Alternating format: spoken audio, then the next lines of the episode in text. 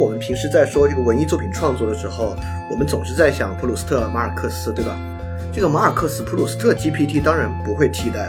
但是它替代的呢，恰恰就是对于文学史的影响非常小，但是对于当下社会的影响非常大的那些。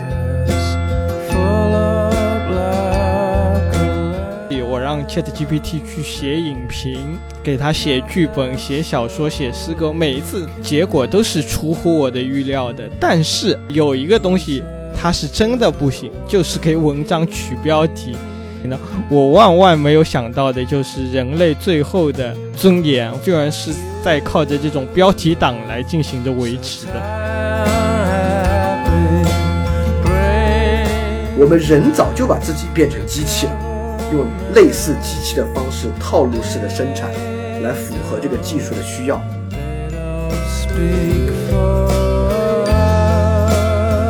科技狂人和技术官僚总是有一个天真的想法：我们所有面对的问题都是技术问题，而技术问题一定可以通过技术的办法来解决。但事实上呢，更多的时候是人的问题。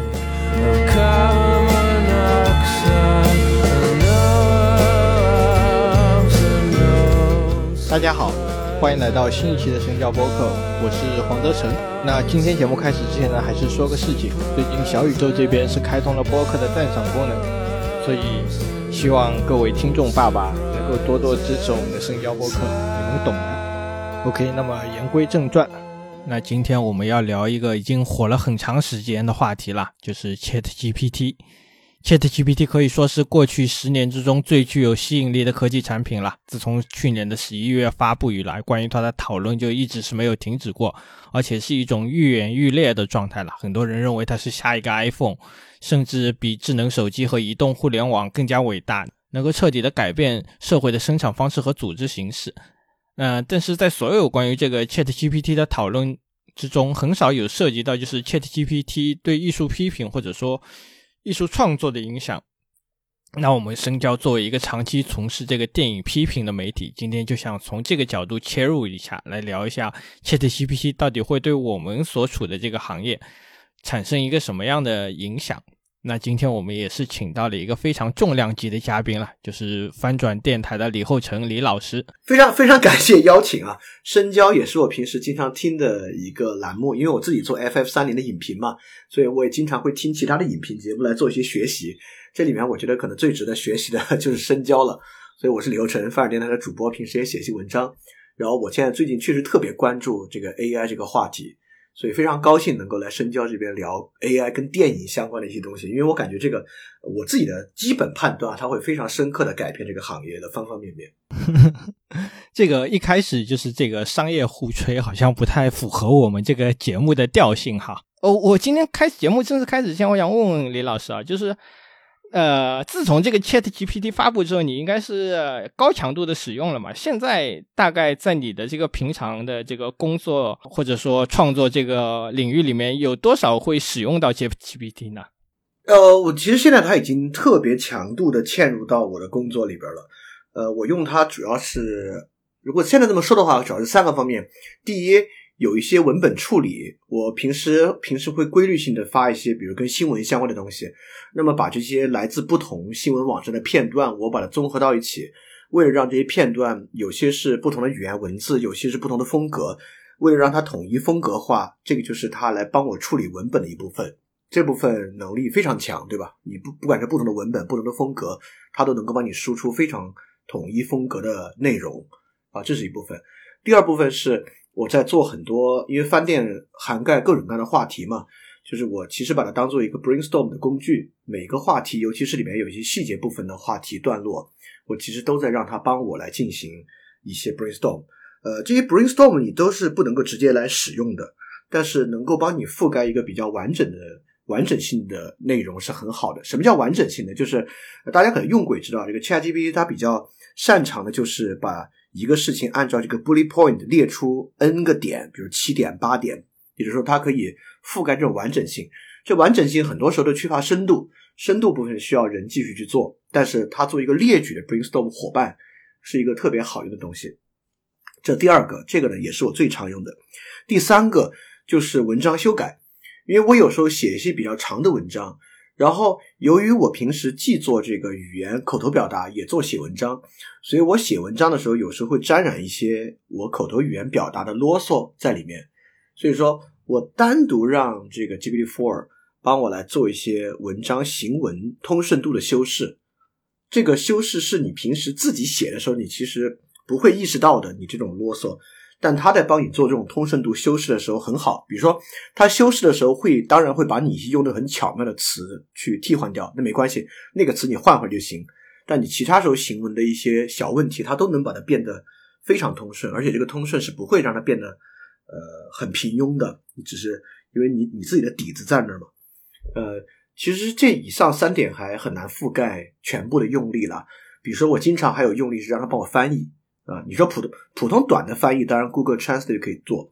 但比较长文本的成段的翻译啊，那 ChatGPT 的做的效果就比要好得多。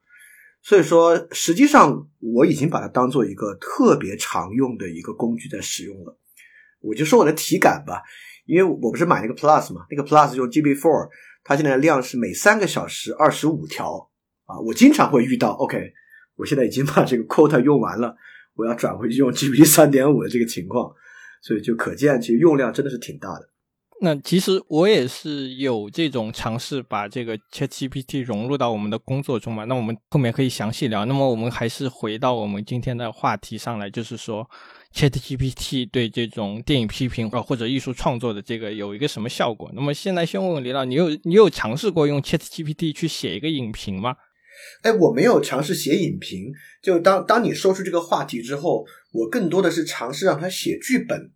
呃，影评我以前试过让他写那种短影评，就是因为之前有人给我发过一个用 ChatGPT 来写这个《阿凡达二》的影评，但它是那种比较短的。当时其实测试的是知乎风，就你给他一段知乎式的影评啊，就让他仿照这个方式来写一个影评。呃，那个我之前就试过很多次了。然后这次我更多尝试的是让他写剧本。那那先回来说我哈，因为这个东西我我一开始发明出来，其实我有一点点是这个不以为然的一个状态，你知道吗？因为这种文化人的这个什么，也不说文化人啊，就是我们做这个行业一一方面来说是。对这个新的技术不是太敏感嘛？其实我我已经算是比较关注这些数码技术的人了。但是我一开始看到大家在疯狂的就是吹捧这个东西，我一开始在想啊，呃，你一个人工智能的东西，你首先你能够理解什么是艺术嘛？然后你还要去写一个东西什么出来？但是我其实是有一点点不以为然的啊。这个也是一个所谓的我们这个可能是这个行业的一个就是落后的地方。但是后来经过大家几个月来，好像一直在疯狂的讨论。我也来试了一下。我首先来说一下，就是我尝试拿它写影评是一个什么样的东西吧。我一开始是扔了一个非常普通的这个问题，我就我就这样说：我说你能给我写一个关于这个《现代启示录》的影评吗？就是科波拉的那部电影。因为我开始尝试着给他写新的影评，然后他说，呃，他是训练只基于就是基于二零二一年之前的那个数据嘛。就是太新的影评是可能写不了，那我就挑了一个比较知名度大的，就是《现代启示录》，然后他给我啪啪啪写了一段，其实就是说是一个很。很水了，可以说是他一开始给你介绍的是什么什么拍的，然后讲了一个什么故事，然后大概给你说了一个艺术呈现，我就说啊，就是这个这个水平嘛。然后我想可能是我问的问题不对，那我就给他问了一个更加详细一点的问题，我说你能阐释一下这个《现代启示录》中的这种殖民主义的思想吗？然后他给我写了一下，因为我发现哎好像还可以，虽然就是那种普通你能在豆瓣上看到的东西。然后我又继续给他问我说：“那你能根据这个主题，你能阐释一下说《现代启示录》和这个《黑暗之心》的这种互文关系吗？”然后他又给我叭叭叭写了一段，我看看也也还行，因为我是开始是用的这个 ChatGPT 三三点五嘛，然后后来我去试了一下 New Bing，然后它 New Bing 下面它会给你。每写完一段，他会给你三个框框，比如说你要问下面一个什么问题啊，然后他正好有一个说到有个叫剃刀边缘的，那我就点了一下，然后这次我有点吃惊了，因为他分析的这个影片中就是关于那个剃刀的剃刀边缘这个意象的分析，其实已经是挺深刻的了，至少是比大多数的这种影评是看起来要深刻一点。然后这个时候我就想说啊，你能用罗杰伊伯特的这个文风。把你上面所有的观点整合起来变成一篇文章嘛。然后他给我的答案其实已经让我有点吃惊了，其实是已经达到一个相当高的水平了。因为我们深交就是每年都会办那种影评大赛嘛，我也会去看那个投稿。其实我可以说，其实里面百分之九十的投稿都是不如 ChatGPT 给我最后用罗杰伊伯特的那个文风整合出来的那个影评所给我带来的那个阅读的感受的。不管是从他的那个遣词造句，而且他模仿的那个文风模仿的很像嘛，因为他那个罗杰伊伯特的这个影评，他就不是那种我们平时平常看到的那种比较水的，给你灌一弄一下剧情，他会有自己的理解啊，或者说他在修辞上面有一定的审美，然后这个时候。ChatGPT 那个相似程度已经很高了，我甚至去翻了一下，就是罗杰伊伯特本身的影评，真的是你，如果你不是一个专门从事这个，就是经常会看影评啊，或者说经常会去想这样一些东西的人，你其实是看不到他们有一些太大和明显的差距的。对，我觉我觉得你刚才说了一个特别重要的方面啊。首先，我觉得你刚刚教了你的听众们如何未来参加你们的这个影评征文大赛的一个方法，就是跟这个 AI 合作来写，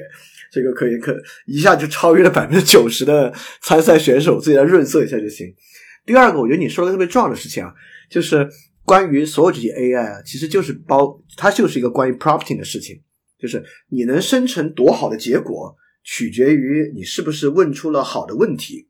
但这个问出好的问题绝对不是指问人的那种问题的好坏，它就是它其实有点，我我之前在别的地方讲过，它有点像搜索技巧，对吧？我们搜索的时候呢，是用关键词的组合来找到最好的结果。那其实那个 G GPT 这种东西呢，也会有一些方法，其实来帮他找到好的结果。就你刚才说了一个特别好的方法，就是你仿造什么文风。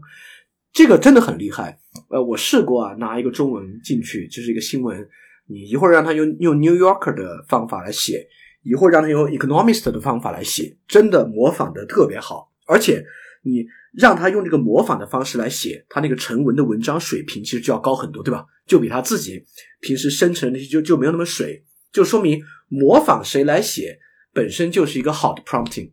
其实还有一个方法，也是我看到的。我觉得这个也值得一试，就是你上来给他分配角色，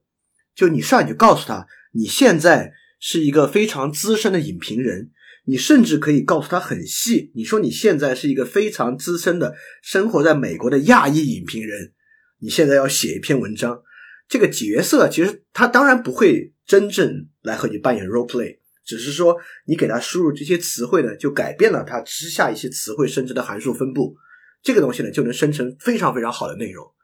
所以说，跟 AI 协作很关键，就这个 prompting。我觉得很多人现在还没有意识到它的 powerful，或者认为它出的东西比较水啊。其实我是觉得是他们 prompting 的能力还不够。就像好多人也会认为这搜索引擎好像也搜不出啥，对吧？很多人会这么想，那是因为你还没有那么会搜。其实，在比较好的 prompting 的情况之下，这个它的潜力是很大的。而且我相信啊。实际上，现在由于这个东西刚刚推出，呃，其实也就半年时间。我觉得现在我们肯定还没有穷尽真正好的 prompting 的方法。这个呢，直到现在，因为它并不是像呃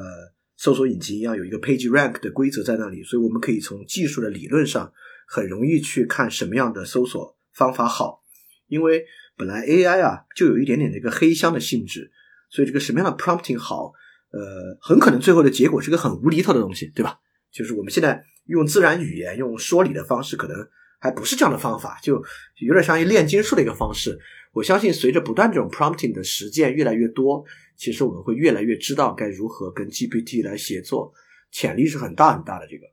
你觉得就是说，将来这个东西会大规模的投入到这种影评的写作吗？因为我们知道，就是比如说你现在去这种电影的媒体上去看。影评啊，你会看到一些其实是非常格式化的一些创作的套路了。就比如说，我们评价一部电影，我们大概就评价一下人物，对吧？评价一下表演，评价一下故事孵化道，然后看一下中心思想，然后去归纳一下，或者说他电影要体现的一个什么样的做导演的意图，其实是一个非常程式化的东西。特别是在这个中文的这个影评的范围内，比如说现在。视频比较火啦，像这种 B 站上经常有那种什么所谓的万字拆解这种影评嘛，其实 对七七千字是剧情重述，对七千其中的七千字，可能八千字都是这个剧情的重述，然后后面给你八千字剧情重述，最后上价值两千字。那个这个这个两千字还是让你去，比如说找一些网上的这种非常刻板的一些套路去归纳一下，然后配配一些电影的画面，我觉得这个可能是。呃，完全可以交给这个 Chat GPT 来做的。那我们剩下了什么呢？对，首先啊，你刚才这个例子举得特别好，因为我们一想影评啊，就想那种特别高大上的、很学术性的那种影评，对吧？有点偏艺术评论的影评。但实际上，现在大家真正接触的所谓影评啊，就是你刚才举这个例子，就我们能看到的真正流行的、有流量的，或者说影响力最大的影评，实际上就是这种呃视频媒介的影评。这种视频媒介的影评，呃，或者说其他社会化媒体，比如说我刚才讲的，我举的那个例子，以前知乎上的那些影评，这些影评用 ChatGPT 来模仿非常容易。比如说当时那个知乎，我可以具体说说那个例子啊。那个知乎影评呢，就是你先给它贴一段，让它来仿写，因为知乎的文本本身也不会特别长，对吧？一个知乎的影评大概就是一千多字，这一千多字呢，大概里啊，里面就是用的比较学术性的语言，会引用到一两个社会学的理论。然后在里面呢，还会去塞一塞两到三个那种论文的引述，就是里面观点来自论文。你给他这个，然后你把这几个要点全部给，而且当时特别逗啊，当时那个影评最开始说第一段一定要写自己的学历背景和自己看电影的积累量，就 就因为知乎答案很多，一上来就说啊，我是什么加州啊。大学 学电影的，我平时喜欢看什么什么电影，谁谁谁说最喜欢导演，就拿这个当那个起手式，就你把这些灌注进去啊，让这个 GPT 来模仿非常快，而且大家可能知道这个 GPT 它有个功能，就是你让它生成一个答案之后，你可以这个 regenerate response，对吧？你可以让它再生成，一般生成两到三个里面必有一个，呃，也不是说必有一个吧，很大概率就能有一个效果非常非常好的。所以说，像仿写知乎这种格式化很强的，甚至像你刚才说那种，对 ChatGPT 来讲啊，只要你让它用仿写，其实是非常容易的，这个根本不是问题。尤其是 GPT Four，因为 GPT 三点五的时候，它的文本量比较有限嘛，大概是两千多个英文词。到 GPT Four 情况之下，这个文本量涨了两倍。那在这个情况之下，生成较长的文本其实都挺容易的。所以，只要利用仿写这个方式啊。比较格式化的套路化的影评，可以批量化的生产，而且有这个 regenerate response 这个功能啊，可以批量化的以相对较高的质量生产，是一点问题都没有。我们就是抛开这个呢，如果就是要写一个真的好的这种影评出来，你觉得 ChatGPT 能给我们一个什么帮助呢？哦，我觉得是能的。呃，就像我刚才讲的，这个有点像给饭店节目做一个提纲。就是如果你不是为了干活啊，糊弄大家，拿这个批量化生产这个垃圾内容，你真的想好好写，就 GDP 是一个很好的 brainstorm 的伙伴。这个 brainstorm 的伙伴恰恰利用的就是它呃想的比较全面的这个功能。因为我们人啊，我觉得人的思考的擅长，呃，就是人的思考没有那么结构化，就人的思考呢比较跳跃性，但人的思考呢比较容易抓住重点，比较容易有深度。但在这个深度的基础之上，如果你里面某一些小的点啊，你需要相对比较广泛的 brainstorm 来供你做选择，其实你用它是非常好的。比如说啊，你就讲一部电影，这部电影呢，你觉得里面人物的塑造特别好，最好的那个点是你自己想出来的，对吧？你自己已经想出来了，但你还想就是做一个比较全面的表述，你就说一下他人物在其他方面还有哪些优点，但是有哪些好的角度和视角可以来评价人物。如果你需要比较完整的这个视角，这是一个完完全全可以问 ChatGPT 的问题，它就可以给你生成若干点，比如说对这个问题的可以看的视角，然后你从中来做你的这个 supporting idea 填入进去，你这个文章呢，尤其是如果你是要求比较高啊，这个文章本身的完整性可能就会好一些啊，这个是一个特别好的用法。呃，其他的方面，我觉得还有一些比较好的用法，就是你可以让它帮助你提供一些事例。就是当你已经有，比如说你你在写一个影评啊，你这个影评是关于是一个西部片，这个西部片里面最重要的就是这个 brotherhood，就这个兄弟情。你脑子里可能有几个例子啊，但你还想找到有没有更多类这种类型的片子，像这样的你的线索已经非常完整的问题，你都可以问 GDP。当然，它的答案有时候是胡说八道的，你你需要 double check 一下，看它是不是真的。但就是你需要找到一些这样的答案，你需要帮他做一些 brainstorm 和势力扩展的时候，就如果你是严肃的要写一个比较好的影评，这些都是好的办法。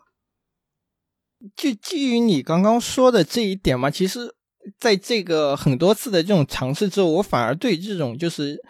广义上的这种艺术批评，就是起了一点点这种怀疑的心态。比如说，我们经常去看电影，或者我因为经常要想一些影评这样的东西，其实，在看的过程中，我已经开始不停的去套简单的这种概念在里面。比如说，你要拍一个什么，就像你刚刚说的西部片，那你肯定要讲到兄弟情啊这种东西，就是说。在我们这种平时书写的时候，影评似乎已经变成了一种简单的这种理论的叠加。你只要去套，比如说今天我们很多人说的这种，就是说什么政治正确的电影啊，那你去看到一个大女主的这种电影，你很快就想到女权的这种东西，你要把它写到影评里面。这个其实。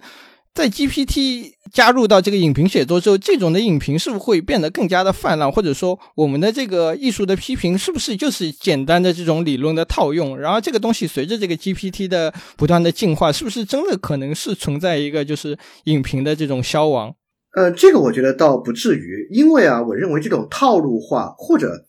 我们用马克思韦伯的点来讲，它其实不是套路化，就是技术类型化。这种技术类型化在有 GPT 之前就已经存在了，对吧？就是这个影评的套路化，甚至创作的套路化，影片的类型化，这些其实都是技术带来的嘛。这些技术因为各种不管是拍摄的技术，还是剧作的技术等等等等的，包括影评本身也是一种写作技术。这个技术既是被写作过程塑造的，也是被这个群体他们的生产方式塑造的。这个在 GDP 之前就已经呈现出这样的问题了。比如说，在有 GTP 之前，那网上的影评啊，就我们看到的视频类的影评，那已经高度套路化了啊，要么就是那种里面符号解读的那种，就是符号加政治隐喻解读；要么就是你刚才说那种万字长文解读，就是八千字剧情，两千字升华，升华的方式其实都差不多。那更多那种三分钟、五分钟，那就高度套路化。这种类型化在有 AI 之前就很强烈了。那你说 AI 会不会导致类型化的进一步加剧？我觉得，呃，因为这个类型化已经这么强烈了，我倒不觉得它能够加剧到什么份儿上去。因为类型化本身的塑造啊，其其实我们倒是也可以说，这个类型化的塑造早就是别的 AI 来塑造的了，它不是 ChatGPT 塑造的，它是这个视频网站的这个分发和推荐引擎塑造，对吧？这个分发和推荐引擎不也是个 AI 吗？只是它不是这个 Transformer，它是那个卷积神经网络的 AI，所以它已经是被技术塑造的了。呃，我倒觉得 ChatGPT 呃可能不会导致在展示端的类型化，就展示端的类型化已经是别的技术塑造的了。那生产端的类型化它会不会进一步加剧？那一定是会的。但我觉得这个可能没有那么重要，没那么重要的原因就是本来在生产端好的内容就是凤毛麟角的，对啊。那我觉得真正想做好东西的人，他倒不至于因为有了 ChatGPT，他也就开始平庸化了。嗯，我觉得不至于，因为我觉得。啊，就像你刚才说，你在看电影的时候，你就你当你对于电影，尤其是好的电影产生感觉的时候，其实你脑子里面已经有一个主要的观点或者主要的方向了。我觉得有这种重要性感受的人啊，这个 AI 技术只是会帮助他把这个方向能够打磨的更全面，倒不至于来替代掉他这个方向。我觉得这点倒不用特别担心。那我们。聊完了这个关于这个艺术批评或者说电影批评，那我我其实今天更想聊的是这种关于艺术创作，ChatGPT 会给我们带来一个什么变化？那李老师，你有没有试过拿 ChatGPT 来创作一些，比如说诗歌啊或者小说这样的东西呢？呃，诗歌、小说以前试的比较少，但是这次之后剧本我试了一些，因为我们主要在说电影这个事儿嘛。呃，第一啊，非常成熟。就 ChatGPT 创作剧本非常成熟，然后这个剧本呢，就是它本身应该它过去的语料库里面有大量的剧本，这个呢，这个在确实啊，就是整个网络的 archive 里面剧本的量也很大，所以当你需要它写这个 screenplay 的时候，它的产出是很成熟的，它会有 title，有 character，有这个场景，包括一些机位的运镜。这个，当你让他写对白的时候，这个对白的情绪，呃，smiling、excited、animated、giggling 都会有，就是 就是它产生的是很成熟的剧本。然后另外也是就是 prompting，对吧？你 prompting 的方式，当你让他你只是告诉他有什么场景的时候，他写的东西一般都特别烂俗，特别烂俗的对白。当你让他对白要模仿哪一个类型的电影或者哪一个编剧的类型的时候，它产出的效果就会比较好。当然啊，我试了这么多次，我也不认为它可以从头到尾写一个很长的剧本。但我已经发现了，它其实是能够来帮你写一些剧本里面的类型片段的。尤其是啊，我觉得我现在看出来，他还挺擅长写对白的。就我觉得他来写整个的故事进程，我觉得好像，尤其是如果你对这要求比较高啊，你觉得那叫啥故事？你肯定有你自己想讲的故事。但你把故事里面的组件拆给他写啊，当你啊，就是对他的要求比较细致，给他足够的 prompting 的时候。这个 Chat GPT 写对白真是一把好手，尤其是你多 regenerate 几次，这里面它总是让这个对白的走向能够有比较有意思的方向，你是能够拿来用的。所以，我我就这个测试之后，我就觉得，呃，当你自己有比较好的剧本的整体架构和方向，你能够拆出里面的一些小点，然后呃用比用比较好的 prompting 让它创作的话，绝对是可以很大程度上提高一个创作的效率的。这个效率包括你写一个剧本的速度，也包括你这个剧本本身。其实说白了，你就像是就虽然是你自己在写嘛，你就就像是在跟其他人共创一样，有一些其他人的思路可以在里面帮助到你。我觉得是特别有用的。对，就你刚刚说到的这个写对白嘛，其实我一开始尝试了，我我说给他一个那个框架，我说。警察局里面，一个男人发誓要为自己的这个刚刚死去的这个妻子复仇，然后让他来给我写一个这个两页的剧本。他很快就能跟我生成生成出来一个剧本，就是两页纸嘛。然后里面的对白其实是，呃，你你你不能说非常精彩吧，但是你你是很入戏的。或者说，你你看着那个剧本，你马上就能想到大概人物是一个表演的什么样子，或者说他的神态是什么样子，他甚至那个动作他都是给你能够安排好的。然后他写的速度也是非常快。然后我说，那你能不能加一点这种，比如说你再加一个人物进去，你再加一个警长要走进来，他马上又能给你飞快的去改这个剧本，然后生成出来的这个效果也是挺好的。这个其实让我是挺震惊的，就是说。你其实是变成了一个这种调参数的一个人，然后他是给你能疯狂的把这个结果能执行出来，然后你能飞快的去比较这个你加入了这个元素会不会有一个更好的效果？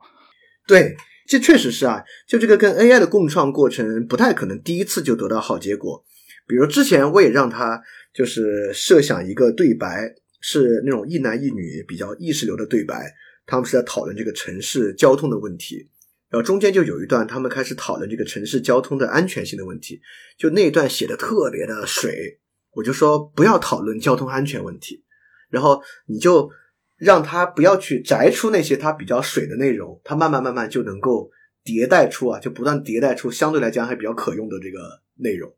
对我也发现是这样的。所以这个 prompting，呃，就如何 prompting 和如何这个你跟它进行微调，用 few shot 的方式，呃，是一个特别需要去练习的事儿，啊，包括啊，就是我其实用了这么多次，我还没有尝试让它仿写。我相信啊，就是这个仿写一定是 prompting 一个特别好用的一个方法。如果用仿写的话，应该还会生成更好的内容。但其实就是说，不不管是这个剧本嘛，甚至这个广义的艺术创作上面，它这个效果都是很好。我这次不光试了这个剧本嘛，我还试了一些小说的这种创作。然后我一开始是这样的，我说你给我写一个小说的开头，说一个男人在早晨醒来，想起了自己多年前已经死去的这个妻子，他给我生成出来的这个就是一个非常典型的那种欧美通俗的。这种大众流行的那种小说的开头，就是其实你可以看到，跟那个我也去，就是再去找了一下家里的这种通俗小说，我来读了一下，其实效果是非常好的。就是你你其实是很难去分辨出哪个是人写的，或者说哪个是 Chat GPT 写的。然后我后面再尝试，我说那你能加入一个在这个开头里面加入一个下雨的元元素嘛？然后它飞快，它就能给你。把这个下雨的描写，包括它的下雨带动人物内心的变化，它都能给你融入进去。哎，这个当时就让我有点吃惊了。我觉得，那我其实最本质的这种书写的一个一个在这个键盘上敲字的这个工作，我已经是能够去让他解决掉了。然后我后来还尝试让他写一个更难的东西，我说让这个男人的心里有点变化。一方面他是想念他这个死去的妻子，另一方面他又觉得是一种解脱，因为他从他曾经的那个糟糕的婚姻之中解脱了出来。但是这个时候他好像是有一点点就是力不从心了，他只是。单纯的把我想就是这个思维的话复述了一遍，并没有深入的去描述他这个详细的那种心理的变化。然后，因为他写这个叫做通俗作品比较好嘛，让我说我就尝试了一下，就是这种严肃文学了。我说你能用这个普鲁斯特的这种意识流的风格去写一个男人在喝咖啡时怀念他曾经的这个同性恋人的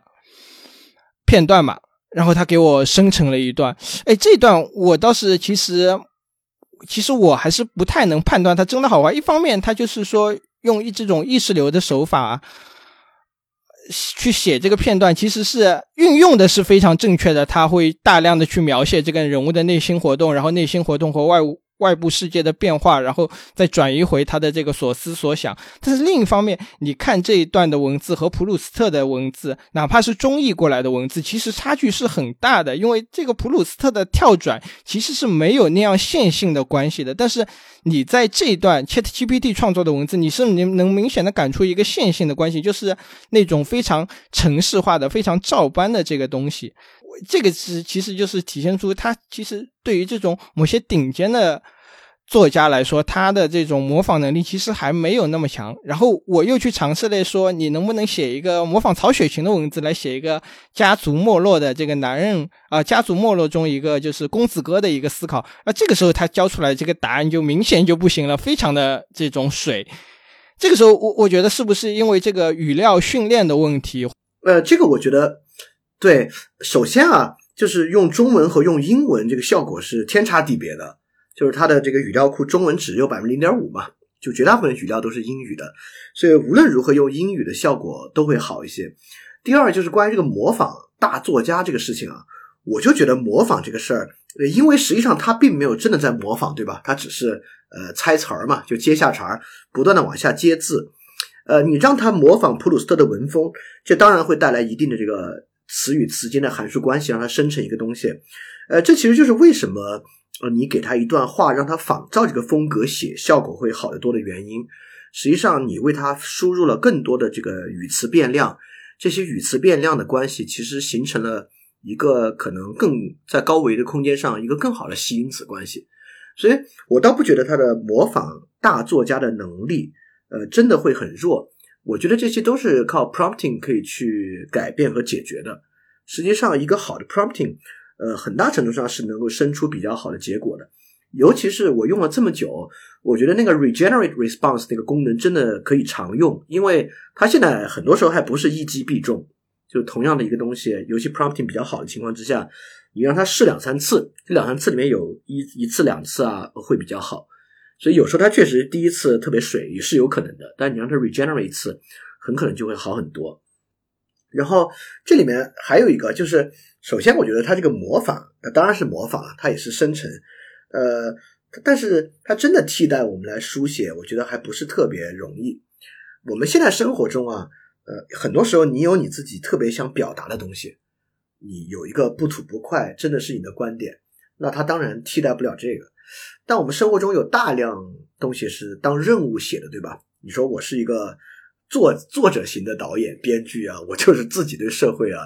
有很多的想法。但你说我要在编辑公司上班呢，我就压根就是电视剧给我分配来一集，我要写的，对吧？那这种情况之下，本来写出来也不是我自己想写的，那这种情况之下，我觉得使用这个 GPT 来替代这种工作的可能性就会更大。事实上，我相信他们应该已经在非常大规模的使用了。就就是说，对于这种平庸的作品，或者说那个我们所谓的这种作者性不是那么高的这种大众流行文化的作品来说，ChatGPT 肯定是会飞飞速的就加入到这个创作的中去的。你你不光是这种工作性，我觉得甚至如果你说网文的话，我觉得因为你知道网文的那些写手啦，他们每天是要求有那种更新量的嘛。几万字，或者说一万字或者两万字。你知道，就是网文的这种写作，大量的这其实是场景描写啊，或者说是对话描写。其实你的剧情推动是很慢的嘛，可能一万字、两万字过去了，什么都没有推动。那这个时候，ChatGPT 其实是能帮助非常大的忙的，或者说。当这种网文写手，因为他的工作量其实码字某种程度上也是体力劳动嘛，这个其实是可以解决解决到体力劳动的。对，我觉得我我觉得你提的特别重要的一点啊，就是因为我们平时在说这个文艺作品创作的时候，我们总是在想普鲁斯特、马尔克斯，对吧？但其实任何时代啊，这个文艺作品，这个市场上接触最大、被消费最多的文艺作品，并不是马尔克斯、普鲁斯特。这个马尔克斯普鲁斯特 G T P G P T 当然不会替代，我觉得也不能替代，这个是一个很硬的这个硬技术的天花板在这个地方啊。但是它替代的呢，恰恰就是这么说吧，它替代的是对于文学史的影响非常小，但是对于当下社会的影响非常大的那些。因为一个社会不需要那么多马尔克斯，但写网文这个行业手里有好几万人，对吧？这好几万人，最后有了这个 ChatGPT，可能就剩两三百人了，就能够产生相当大的文本。那从过去一天更一两万字，那未来可能一天能更四五万字。他自己如果能够找到好的写作方法，那他如果一天能更四五万字，那其实它就是在占据用户更多的时间嘛。它对于其他网文写手就是一个排除。所以说，我觉得对于 G T GPT 来讲啊，就是你你刚才总结的特别好啊，就是。它当然对于生产所谓最顶尖的内容啊，我们现在我觉得都不必去聊它能不能替代那项，我觉得根本不是个问题。但真正的问题就是，本来社会上那种东西也很少，大量的东西在社会上就是中等水平的内容。那对于中等水平内容，对 ChatGPT 来讲，其实难度是很低很低的。呃，我们讲任何产业，文学的产业、电影的产业，那绝大部分东西都是由这些东西构成的，对吧？那比如说，如果在在在在我们讲中国的电电影环境啊，那它肯定不能替代。我我我我现在也不好举什么例子，但是像网络电影、网络大电影的剧本等等这些东西，网剧的剧本，一些普通电视剧的剧本，一上来四五十集那种，那拿这个来写一点问题都没有啊。那这个其实对这个环境会产生多大的影响，对吧？这本身其实把它投入到这个创作和这个工业化或者是一个市场环境里面来。我觉得影响还是非常深远的。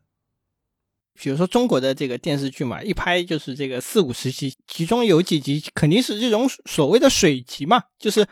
完全不推进，对啊，完全不推进情节的，完全就是给你扩一集的时长。然后你你像中国的这个电视剧，我说难听一点，很多时候都是在那里站桩对话嘛，就是正反打一打。然后大家就在那里跟家常一样，在那里聊天说台词嘛。那这种东西其实 ChatGPT 是很容易给你生成大量的台词，而且绝他们用的好的话，绝对比他们现在水平要高，比他们现在写的水平还好一点了。其实因为用了之后，我也在思考这个问题嘛，就是说关于这个艺术创作的本质来说，我我我其实这样觉得，呃，艺术创作的本质是一种表达嘛，然后这种表达是要基于你的这种观察和思考的。而这种观察和思考，你是要基于一个现实的世界的嘛？它是有很强的这种主观性的。但是因为你的这种我们所说的，因为你的这个写作或者说你整个创作的过程，你是其实在某种程度上来说是被解放了出来了。我们只需要一个概念或者说一个大概的情节，然后剩下的所有的东西就给交给机器人，交给 ChatGPT，然后我们再做不停的微调。我觉得这种创作。是不是可行的？你但凡去搞过任何一点点的这种创作，你都知道，其实不是这么简单的。是你又搞了一个大纲，我今天要写的东西是一二三四五六七，然后我只要把它写出来就可以了。其实很难的地方就在于你怎么把它去写出来。有的时候，很多很多的灵感就是在你那种不停的重复的机械式的劳动之中才能迸发出来的。就是你要写不停的遍一一样东一个段落，写两遍、写三遍、写到第四遍的时候，你才能冒出来一个好的灵感，或者说好的句子、好的想法。但是现在这种东西被删除掉了，那么你那个好的想法、好的灵感的那个土壤，是不是某种程度上来说就是已经消失掉了？哎，我对这个问题，我我我先从另外一个角度来回答他，我觉得挺有意思的啊。就是说，呃，假设啊，现在有一个写作大赛，对吧？这写作大赛呢，我还挺想参加的。我最后啊，自己提供了一个 idea，这东西呢都是 GPT 写的啊，最后还成功了。这成功的时候啊，别人就夸我说：“哎呦，你这个第三段太好了，你怎么想到的呀？”然后别人采访我啊，我还得在镜头前装，我说：“哎，这第三段啊，是我生活中其实狗屁，根本就 GTP 写的。”那我觉得啊，如果我这个人真的是奔着那个结果去的，奔着就是要拿奖去的，我无所谓。但如果我真的喜欢写东西的话，我应该不会特别开心的。就像就像我我换个例子啊，就更容易理解了。就像我特别喜欢下围棋，对吧？我就爱围棋。但是呢，我脑耳朵上戴了一个耳机，就那个 Alpha Zero Alpha Go Zero，它来帮我点每一个子儿，导致我这个人胜率啊百分之百。但是不是这个下围棋的乐趣就被剥夺了，对吧？那就像好的游戏，你一旦开始用作弊，你就必胜，但很快这个游戏就索然无味了。那我觉得写作这个事儿其实也一样，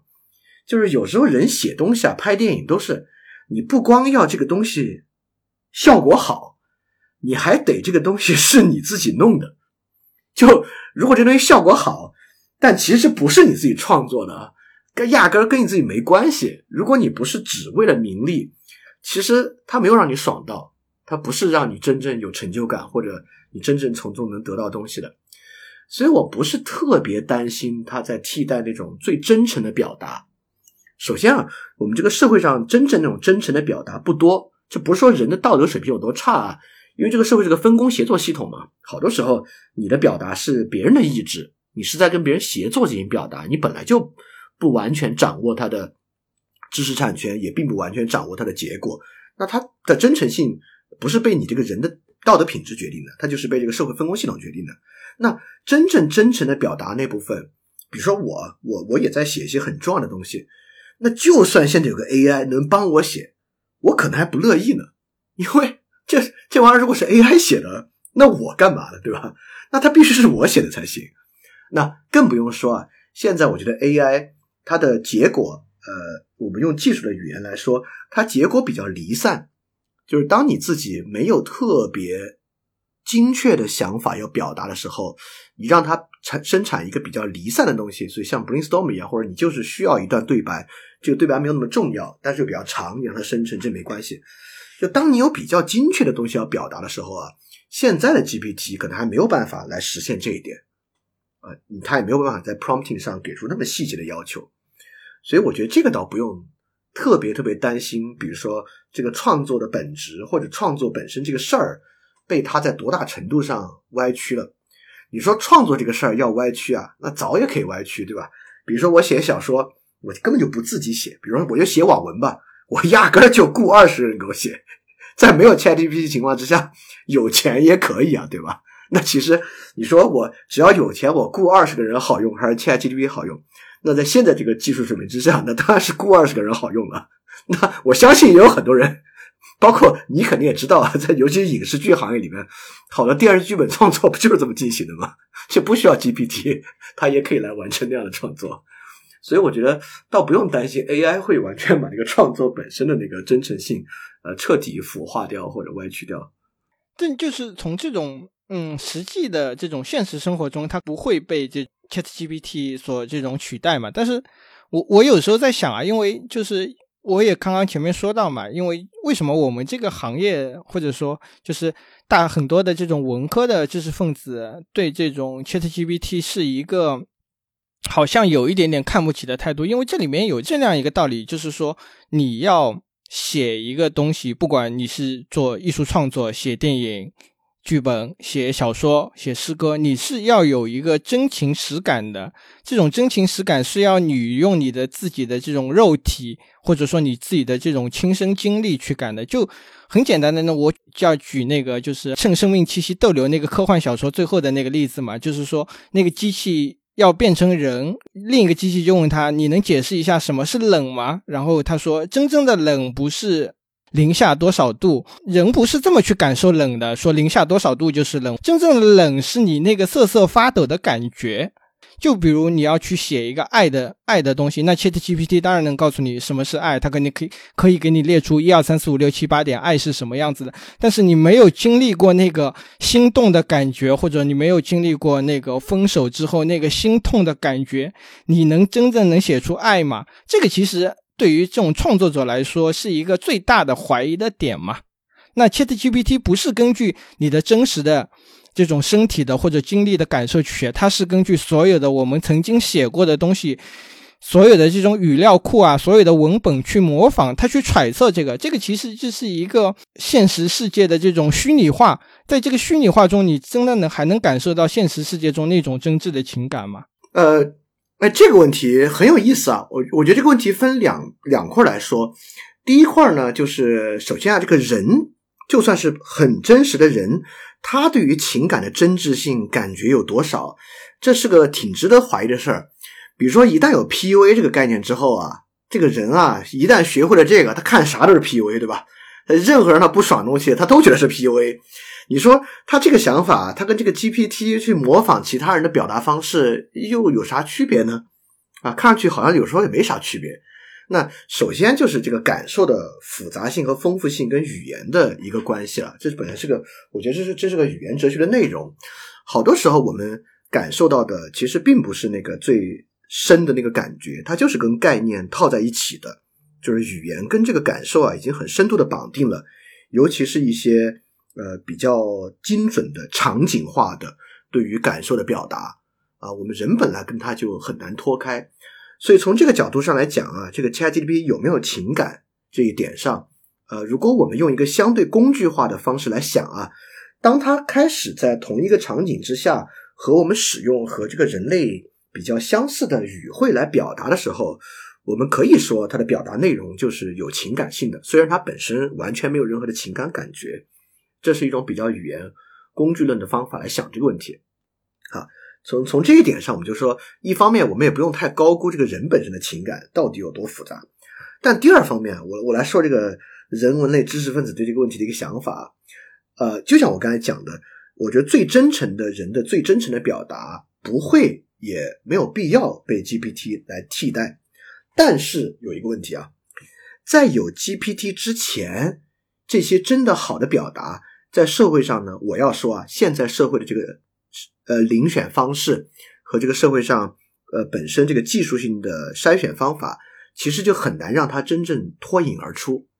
就比如说，你做一个特别好的这个电影影视的解析啊，你在各个视频网站未必能成为一个很好的流量。那成为好的流量那些，相反是那些，比如技术性很强的。所以说，我觉得人文类知识分子要呃明白一个事儿，就是。你在完成一个作品表达的时候，这个作品表达本身是一部分，让这个作品进入到公共空间有很多很多别的东西，比如说你跟那个出版社编辑的邮件，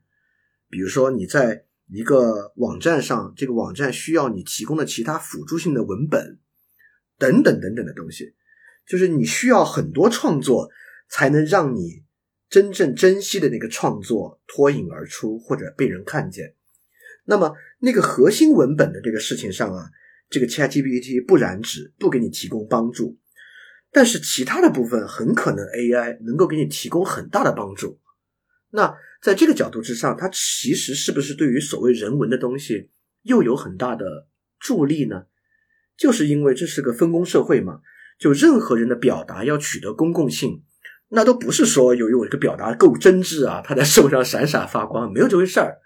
那他就是要投入到一定的社会建制中，在这个社会建制中，循着一些技术的路径，慢慢被其他人看到、被理解到的。也就是说，除了作品本身之外，有很多很多别的东西，其实在支撑的这个作品被看到的条件。那这些条件之上呢，我觉得 AI 啊，对于呃人文工作的创作者，其实是有很大帮助的。你把所有这些花了 effort 和功夫全部看作一个作品可以呈现的条件的话，呃，我觉得你应该把，可我觉得现在的人可以把 AI 当做，其实确实我们用个俗话来讲啊，赋能。你越是觉得你自己的东西好珍贵，那我觉得他给你的赋能就越多，他能够给你提到的帮助其实就越多。它让一个个体本身，呃，能够生产非常非常多文本啊的整个过程得到了优化。所以在某种程度上来说，当下最关键的问题还是要让我们这样的工作者赶紧学会如何使用 Chat GPT。OK，我我想问你一个问题啊，因为我觉得一般是有电影梦的人比较容易做这个影评节目和做影视平台，对吧？那么刚才我们聊了这么多之后，呃，有了有有了这个 AI 的加持之后，你会不会想自己跟 AI 写作弄个啥？呃，我觉得这个要分成两个层面来说。如果你单纯是只是把它当做一个吃饭赚钱的工作，或者只是为了糊口，那么我觉得这个东西还是挺有吸引力的，因为它毕竟减轻了你的这个劳动的工作的强度，让你的工作变得更加的轻松。但是，另一方面，如果你是真正的想创作一个什么样的东西，想真正的成为一个大师，想真正的拍一个完全属于自己的东西，那么我其实是想自己来干的。我希望我的这个整个的作品，这个能得到大家认可的作品，是完全靠我的这个大脑想出来的。但是话转过来又说，我不知道我的这种想法是不是某种傲慢的态度，或者说是某种精神的洁癖。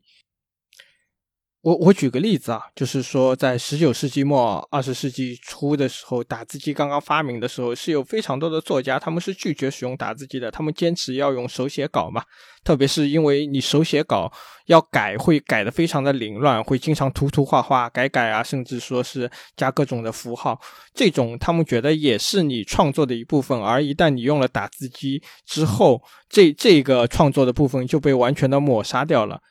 当然，在今天的人看来，这绝对是一个幼稚而又可笑的想法了。为什么换了一个写作的工具，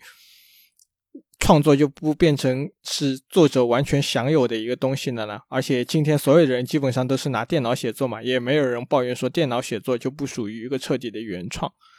我不知道一百年之后，当大家真的所有人都开始使用这种的工具来进行写作的时候，我这种所谓的精神洁癖是不是也会被？以后的人嘲笑，而且你知道，就是说，在英文写作里面有个东西叫做提词器，因为英文写作里面有非常多高级的词汇嘛。那那个东西的作用就是，当你输一个简单的词汇的时候，它会给你找出非常多高级的词汇之来。其实，可能 ChatGPT 就是一个更高级的提词器。那么，使用它又有什么关系呢？但是，至少在今天。那我看来，我还是不希望使用一个像 Chat GPT 这样的工具，我还是想真的去自己去搞一些创作。哎，对你就是不想跟 AI 来做对吧？而且不光是电影嘛，因为我也写小说，也在那个豆瓣阅读上发表过，但是 没人看啊。Anyway，不管回过头来说，这次因为是。做这个节目啊，我试着把我的小说的开头贴进去，让它接着往下写。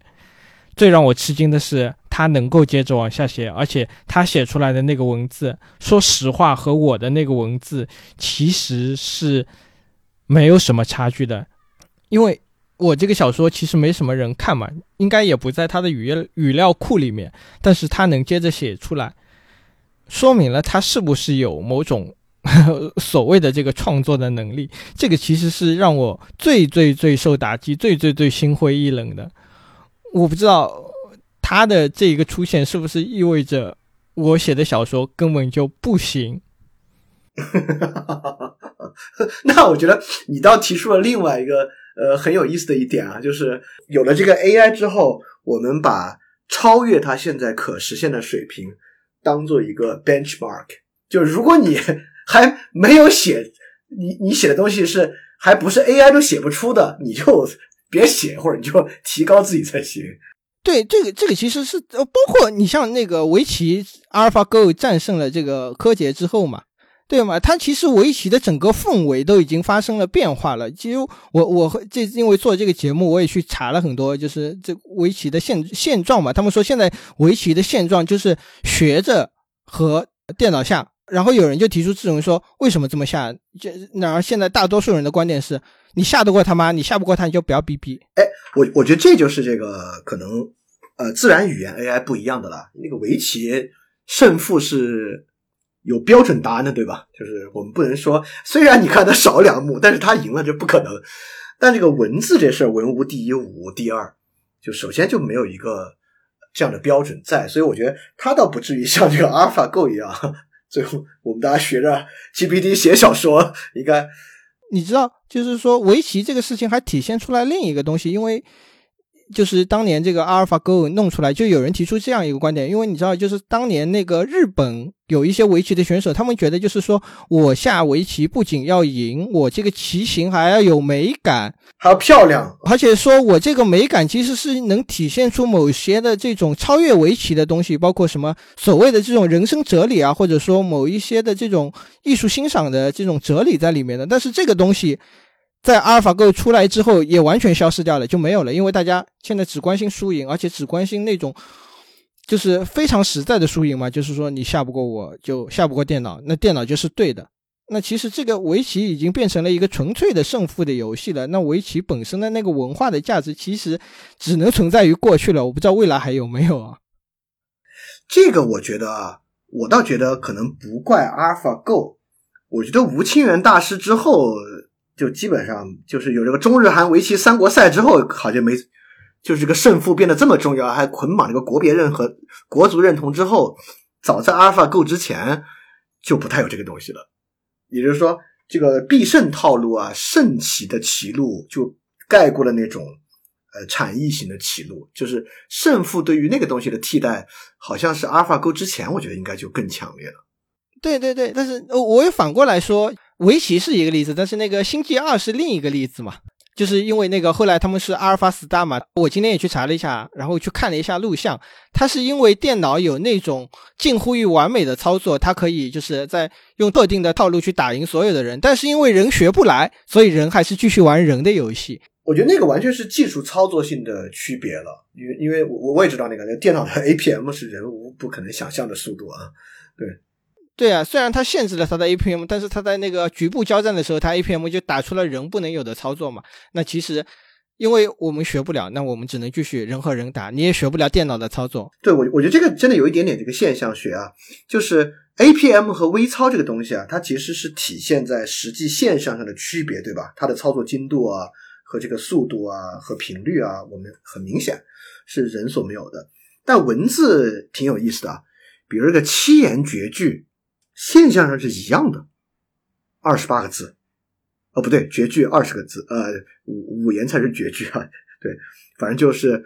很很完了，你看体现出这个文化水平之低，都还给语文老师了。但 anyway 啊，就它在语言现象之上，格式和样式是非常类似的，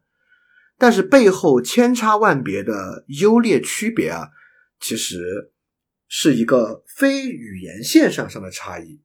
而是理解的差异。这个理解的差异还不在那个纯技术上，比如说跟这个社会风气的转变有关系啊。这个社会风气喜欢比较华丽的，这个社会风气喜欢比较简朴的，等等等等，都跟都跟它有关系。所以它不光现象本身在变，这个社会风气也在变。我觉得这种就是中间这个理解空间的差异啊，是跟围棋和跟这个星际二不一样的。但这个就是人的空间嘛，就是我们人能够做事情。呃，能够获得自由的真正空间在里边。你说到这个人的空间哈，或者说是人的价值，其实是最能在艺术家创作艺术作品的时候能体现出来的嘛。最近这个坂本龙一大师去世了嘛，坂本龙一就是我们通常所认为的那种最好的艺术家。他不仅是艺术创作，而且他是有对生活的感悟的。他而且是他要从最对这个生活的感悟之中去创作作品的。他。在他那个纪录片里面说到，他创作的时候要去南极听那个风的声音，听海浪和冰块撞击的声音，从这个里面找到灵感。这是我们通常所理解的创作艺术的方式嘛？我把它叫做所谓的什么天人感应啊。但是你要知道，现在有很多的音乐不是被这样创作出来的，这帮。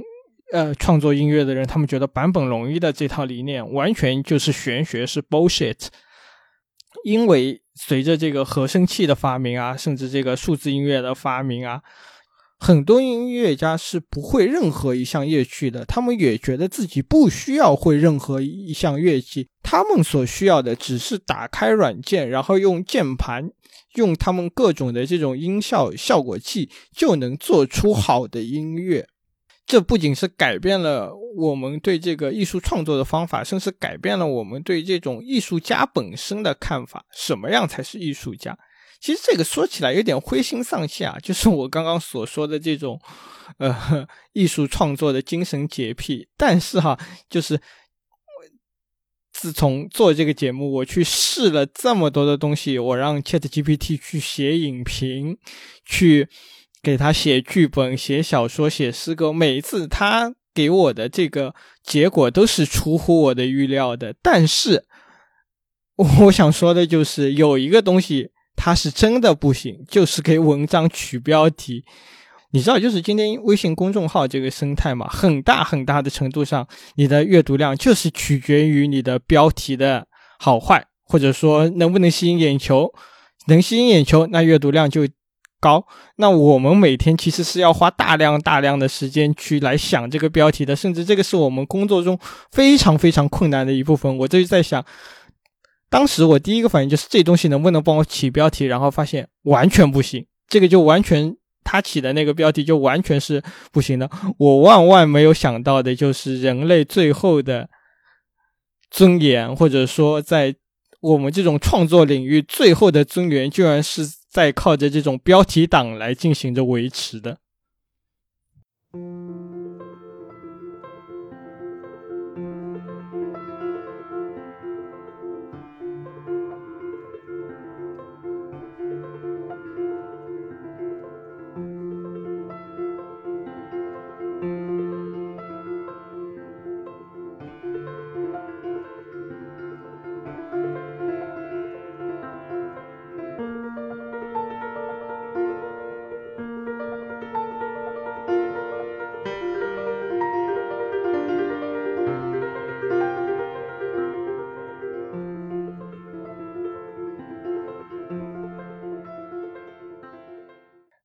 回过头来说啊，这个 Chat GPT，特别是这个 GPT 四，它已经看到了这种就是盈利的模式了嘛？每个月二十刀嘛，那让你去就是可以使用了。现在当然这个限制就是这个三小时二十五条的限制，应该是算力的问题了。要看这个老黄加把劲推出这个新的，对对对，新的显卡，新的显卡，我们可能将来就不会有这个限制，但是。从这个长远的角度上来说，这个东西肯定是将来会是大规模的使用的嘛。包括现在这个好莱坞这两天已经有出来的一个东西了嘛，说是可以让这个 Chat GPT 参与剧本创作，只要不影响这个就是作家的这个封尘就可以了。已经是把它当做一个工具。那你觉得就是说这种大规模的使用之后，它会对我们的这个就比如说电影批评啊，或者电影创作，甚至是这个整个行业会起到一个什么样的变化呢？哦呦，我说一个变化啊，因为其实 AI 产品很多，它不光是 Chat GPT，我倒觉得有另外一个领域的变化是非常巨大的，就是这个 Diffusion 这种模型，呃，以这个 Stable Stable Diffusion 和 DALL-E 为基础这种模型，你可以跟那个听众解释一下吗？就是这两个模型是什么样子？好好好，呃，这个就是现在这个 Text to Image 嘛，就是你通过输入文字让它生成图形的这个东西。就这个玩意儿啊，在过去一年期间，从最开始大家嘲笑它搞不清楚结构、搞不清楚手，到现在能画出什么样的东西啊，大家已经彻底的惊艳到了。那大概是两个月前，除了这个 text to image，已经开始出现 text to to animation 这个东西了，也就是从文本输入进去出动画。当然现在还比较基础，但是呢，这个的进展啊，绝对比纯自然语言的进展要快。所以我有一个简单的预测，而且这个预测我是一个特别积极乐观的预测。我觉得两到三年内，我们就会迎来动画短片的爆发。因为啊，比如像你我这样的人，我们肯定觉得我们的文本能力是过硬的，对吧？我们是有文本创作能力的。但你要让我画动画，我不行。那都这这当然一方面就是绘画能力的欠缺，你我不知道，反正我是不会画。那你光绘画还不行，对吧？动画在过去要渲染它本整个的成本啊等等，其实是挺高的。那还不是说一个人在家很大成本上就能弄出来。但现在有了 AI 的加持啊，其实它突破了这个图形算力和图形资源制作的这个门槛。那这个门槛，我觉得要解放很多很多的人，尤其是当然，我认为它不会替代那些真正有强烈风格化、艺术化表达的动画作者。但比如说啊，我想做个动画短片，这个动画短片我没有在这个动画的美术风格上有很高的追求，我在文本上和剧情上有很高的追求。那在过去，我是根本没有可能创作的出来的，因为我没有美术资源，我没有这个动画引擎，没有做动画人跟我合作，我想都不要想。但在未来，有这个 text to video 的功能，我一一个人做动画电影、做动画短片就不是问题啊！我靠！而且不仅是动画，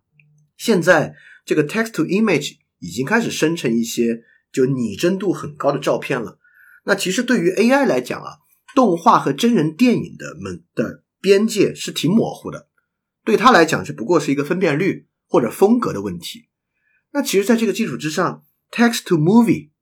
纯 AI 生成画面的电影，我们来提供文本，AI 来出影视，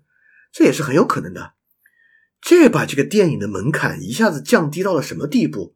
尤其是里面整个成本。呃，技术性比较高的那些门槛部分，对吧？我觉得这是一个很有想象力的事情啊。那这个事情有了，其实是不是对现在这种独立电影的制作、发行和整个运转会有很大的好处呢？那你想，现在这个独立电影人啊，吭哧吭哧做一个作品，在 砸锅卖铁，耗光他所有的钱。那未来不会啊，未来我有一个比较好的剧本，我他每个月迭代一版，我有个三十分钟的短片。这三十多点，我每个月重新来一次，把它弄得越来越好，这在过去根本是不可想象的事情。那我觉得在这个基础之上，我觉得这事儿还是挺有想象力的。那我就会认为啊，呃，这个 AI 技术当然对大公司会有很大的助力和作用。好莱坞一些专门做编剧的公司，当然就是呃产生这个商业剧本的速度啊，那比以前就快得多得多得多。但反过来，其实对于个人创作者，他能够提供的帮助也是很大的。他其实。呃，降低了很多东西的门槛，这个本来就是技术发展的一个很重要的趋势。就比如说我们现在录这个电台，对吧？我们现在拿这个方式用这个什么 Logic Premiere，就能得出相对比较好这个音效了，插件都有。这要过去你不租一个 Studio，想都不要想。就像这个音乐数字音乐技术，那有了数字音乐技术之后，才有所谓的独立音乐人嘛。那过去都是那个。频谱型的都不是数字音乐，那你就是 studio 是硬门槛。那有了数字音乐之后，就有独立音乐人。那我觉得真正这个独立电影人啊，进一步降低，就是这个对于这个 image 和 video 技术的这个优化。我觉得这是挺挺挺值得去想的。嗯，对，其实不光是这个电影嘛，你甚至是这种这种独立游戏的这种水平，可能也是会。有一个非常大的发展，因为今天大家去做这个独立游戏，可能这个美工啊，或者说音乐都是要外包出去的。但是因因为有了这种 AI 或者说这种辅助创作之后，其实你这些东西都是可以自己做的嘛。而且它的这个画面也是很好，因为今天的大量的独立游戏，其实你要跟这种三 A 游戏比起来，其实画面是可可以说是很简陋。它注重的是那个玩法上的东西嘛。但是因为后面这种。AI 加入之后，其实你的这种，比如说表面上的这些非常炫的东西，其实你是可以靠个人完成的。但是这种 AI 它让你的这种创作的这种体力劳动的那个方面变得更加的一种简单了嘛？就其实会让这种大量的平庸的作品变得更加的泛滥。虽然今天已经泛滥了啊，虽然今天这个肯定已经是一个大趋势了，但是这个趋势是不是会变得更加严重？呃，我觉得不会更加严重。不会更加严重，一个很重要的原因啊，就人一天就二十四小时，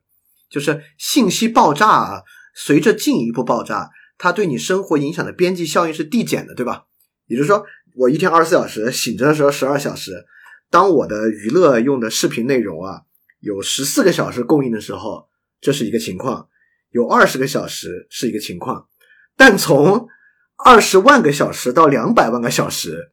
对于二十小时来讲啊。你根本感觉不到那个区别，就对于一个个体来讲啊，这个区别感觉是非常小的。所以我觉得我们已经信息爆炸到这个地步了，未来啊再多爆炸一下，对于个体选择来讲，其实我觉得感觉不会特别特别强烈。那么平庸的作品当然会进一步的增多，但反过来呢，我认为好的东西也在增加。这个好是啥意思啊？你看啊，刚才我们举的例子是像我们这种有文本能力但是不会画的，那这个世界上当然有存在很会画但文本能力比较差的人，对吧？那他们呢就可以用 Chat GPT、GPT Four 来帮他们完成文本的部分，他们自己呢专注去做那个美术风格化的部分，这同样也是有可能的。也就是说。技术和 AI 其实在降低一些硬的技术门槛，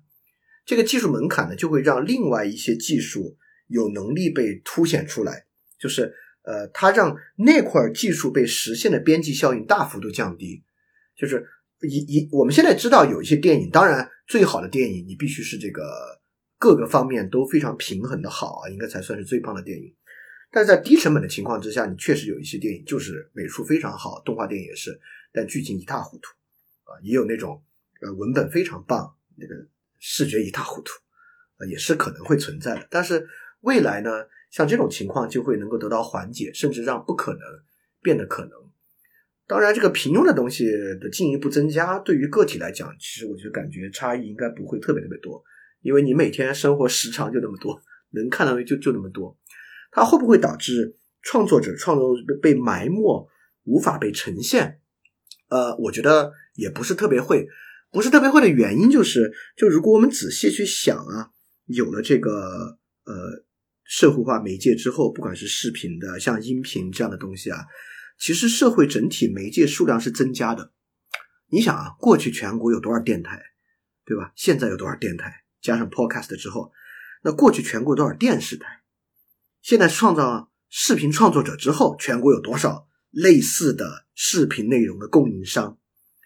就是在社会化媒介之下，这个市场是分散的，它比过去的分散程度要高很多。当然啊，里面呈现出非常严重的这个二八效应，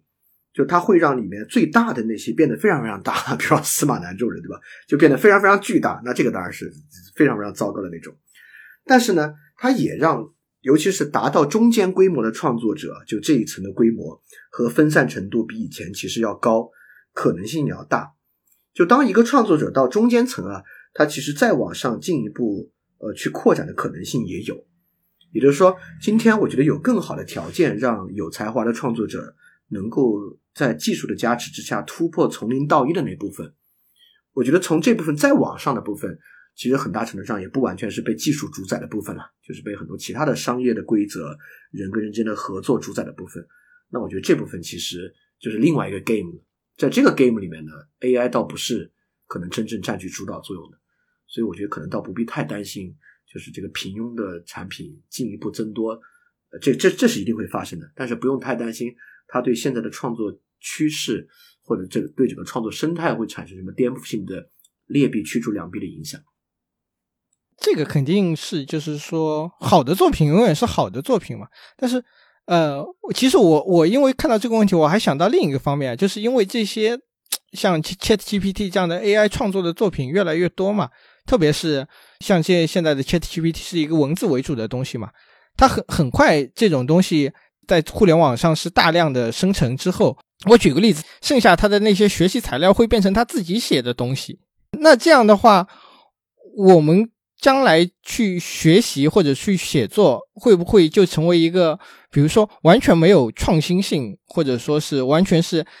在前人的基础上改改画画再去弄？这个这个是很重要的问题啊！但这个问题在我们这些人文学者担心之前啊，这个 AI 创作公司、AI 的开发公司早就已经想到了，就是因为他们也发现啊，比如说这个 Stack Overflow 是一个代码的网站，对吧？这个 ChatGPT 好多东西就是在 GitHub 和 Stack Overflow 上学的，但这个 Stack Overflow 发现啊，这他妈的，要是这个网站上的所有代码答案都是 ChatGPT 生成的，那还了得？但 ChatGPT 也知道这个问题，要是我学习的资料啊，全是我自己生成的，那这个最后结果走向哪里就很难讲了。所以 AI 的学习素材，他们一般在学习之前都有一个前提条件，就他们会有一个这个呃洗信息的过程。他们有一个信息筛选的过程，就这种 large language model，其实对于这个它的这个 archive 里面的所有文本啊，这个文本吸收的权重是有分别的。这其实是 AI 开发一个特别重要的方面，就是去筛选和洗掉这些哪些是比较高质量的文本内容，哪些是比较低质量的文本内容。比如说，对于 ChatGPT 来 GDP 来讲啊，就维基百科的所有内容在他们这里面就是很重要的、很高质量的，就是很呃很重要的高质量文本内容。因为所有 AI 来讲，这个他们的这个数据的质量其实是个很大的一个问题嘛。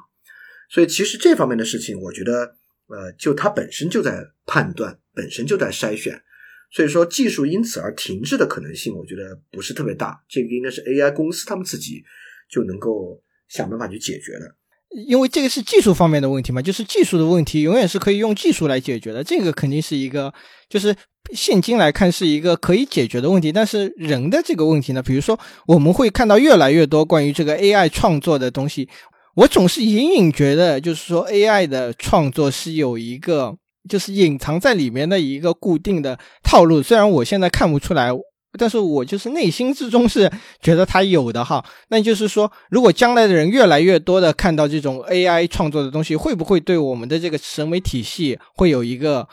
颠覆性的这种改？我我举个例子啊，就是说今天的我们这种微信公众号的写作嘛，其实已经是改变了我们曾经的这种对阅读的这种方式了嘛。今天微信公众号大量的是。一句话一段，然后再加大量的图片，那让人们再去读那种六七句话组成的一个段落的那种，就是传统的经典的写作方式的那种长文章，其实很多人今天是看不下去的。那么将来的话，人学习的素材会变成什么样子？今天我们如果你要去学文学，你要去学一个外国文学，你开始肯定要读奥德赛、读哈姆雷特，再来读到这种像狄更斯这样的作品，那将来呢？我们将来会面对的是大量 AI 写作的东西，这个东西会不会造成一个什么样的影响？包括今天的剧本，我们今天可能你要去看这个法国新浪潮，对吧？要去看经典好莱坞，然后再去看现在的这种戛纳的电影。那我不知道，如果 AI 写作它多多少少是不是有一点程式化的东西，这个会不会影响我们的这种审美的判断，或者说我们这种对这种艺术的评价的体系？呃，我的观点啊，我还是认为这个问题不用太过担心。不用太过担心的原因就是，呃，跟我之前讲的一个事有关啊。就这种模式化，并不是 AI 的原因。比如说啊，我们现在看看的文章变成这个图片和短文本，我觉得很大程度上跟手机屏幕的尺寸大小和这个关系比较大。因为在这上面，它其实显示长文本的阅读难度就是比较高，对吧？因为它整个电子的介质比较相对短的文本好读一些。我们确实被这个特别特别深刻的影响了啊，但这个可能 AI 不会进一步冲击它。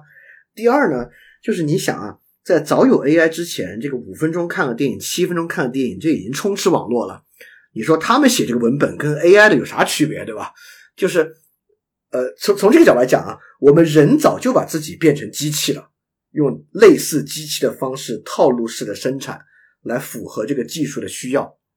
比如说啊。现在这个 AI image 生成了好多那个女孩的图片和照片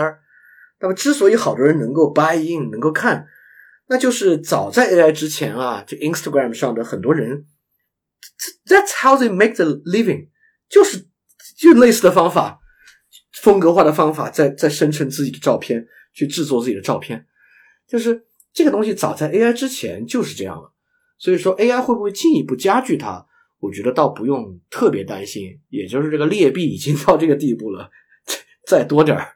边际效益就比较低，也就这么回事儿。那我们聊了这个对产业的这个改变嘛，其实我们要回到一个更大的话题，就是这个 AI 所谓的这个人工智能呢。那今天刚开始的时候，大家说这个 ChatGPT 说它是有一点点人工智能，其实其实如果你自己去试一试，或者你懂一点技术的话，你知道它跟这种通用性的人工智能。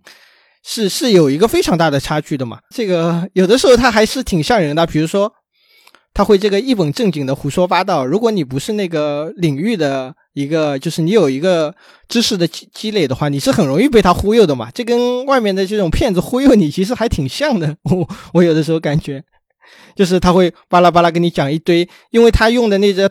用词的这个方式啊，或者说他的说出来的那些话，其实是跟真的是只有一个事实上的差别，其他是没有什么区别的，所以大家会说他是这种一本正经的胡说八道嘛。但其实你知道，就是说今天的这个 ChatGPT 和这种 AI 是有很大的差距的嘛。那我们我就想问问，你说这就是今天的人们对这种 AI 的想象和这种现实的还有多少差距呢？我觉得还有非常巨大的差距，就是比如说现在这个 AI 它只是就是一个接下茬儿的一个画词工具嘛，它其实就是一个字儿一个字往下预测而已，它没有我们的感觉。就即使现在有了多模态，所谓多模态就是你不光可以用文字和它交互，你可以用图片、用视频和它交互，但是它本身没有目的、没有感觉，就距离那个其实真正的所谓通用性人工智能啊还很遥远。但反过来呢，也也有另外一点啊，就是我们很大程度上也是在通过语言现象和它打交道。就它背后真的是什么样，有时候呢，我们没有那么在意，我们在意的是它提供的语言现象是什么。因为这两天我看到网上另外一个对话机器人啊，那个对话机器人是有点像 Her 那个角度去发展的，他会经常在对话中来评价你，而且有时候评价是有点不留情面的。好多人和那个程序聊啊，就还聊得有点上头。虽然我看那个对话，我是觉得这个跟真人不一样，但 anyway 啊，对于好多人来讲，很可能这个需要和这个感觉对他们来讲是有用的，就他们会能够满足于这样的一个感觉，至少在某某一段时间内吧，能满足于这样一个感觉。所以我觉得 ChatGPT 其实模糊了一个视线，这个线在哪儿呢？你看啊。过去我们对于这个人工智能啊，有一个想象是图灵测试，就你呃要能判断它背后是人还是背后是机器人。现在有了 ChatGPT 之后，我们发现这图灵测试根本就 not even a question，就是根本不是那个问题，就是它早就跨过那个阶段了。我们根本不是在考虑这个事儿。那现在的事儿呢，就变成了我们不是在判断背后是机器人还是人，我们是在判断。在一个具体场景之下，它能不能满足我们某一方面的一个需要？我觉得啊，其实这是人本身的改变。就今天我们人本来就很大程度上被这个社会和这个社会的其他技术拆分成了一小块一小块的需要。就比如过去在农村里面啊，我们对于他人的需要，那就是一个非常近的 close family member 的需要，你就需要每天跟他生活在一起，有很多生活交道。但有了微信这些工具之后吧，我们还真产生了跟其他人只存在于语音聊天或者文字聊天的这个需要。那么，一个人跟你生活在一起啊，如果强人工智能要像他才叫强人工智能，那不可能。但如果我们生活中有一个强烈的需要是在微信上和一个人聊天，如果这就叫强人工智能，那非常快，就 fine tune 一个。GPT 再发展一段时间，像这样东西，我觉得是很容易的。所以我觉得它其实就像改变了我们对于图灵测试的定义一样，它也在逐渐我们模糊对于强人工智能的定义。就是我不认为在任何情况之下，我们能够真的有一个人工智能来实现今天我们人类的所有机能和所有方面。但问题就是，我们对于其他人没有这个需要。我们在跟一个客服聊天的时候是这个需要。我们在跟网上和一个人很暧昧聊天的时候是那个需要，在我们跟老板聊天的时候，至少在微信上的我们又是那个需要。我们人本来就被拆分成了这样的一些东西，但这样的一些东西呢，被分门别类的 AI 来替代是完全可能的。所以你说，当这样的情况之下，它是不是强人工智能呢？或者它是不是就是像人一样的人工智能呢？从某种工具论的角度之下呢，其实又是。但这个是的情况之下，那就要反过来问。就是你最开始讲的那个问题了，也也是非常非常重要的问题啊。那既然今天的人啊，就是被技术拆成所有这些东西的，就如果我在淘宝的一个店里当店小二啊，那可以说我在这方面 myself 我的人格跟人工智能没有任何区别。那因为我在这方面已经把我自己高度简化了，那我们就要问，那到底哪些部分是不被简化的？那那些可能就是最重要的部分。那那些部分呢？我们有多少人有机会去从事？有多少人有这样的机会去做？那我觉得就是个挺重要的事情。哎，那其实这个其实还挺有趣的哈，因为就是说这次 Chat GPT 它出来之后，反而冲击最大的是这种所谓的白领职业嘛，就是就是在企业里面做 Office 的嘛，而且那个这次微软把这个 Chat GPT 集成到这个 Office 里面，就当当时就说嘛，要革这个十亿打工人的命，反而是那些所谓的这种体力劳动啊，做做菜啊，或者说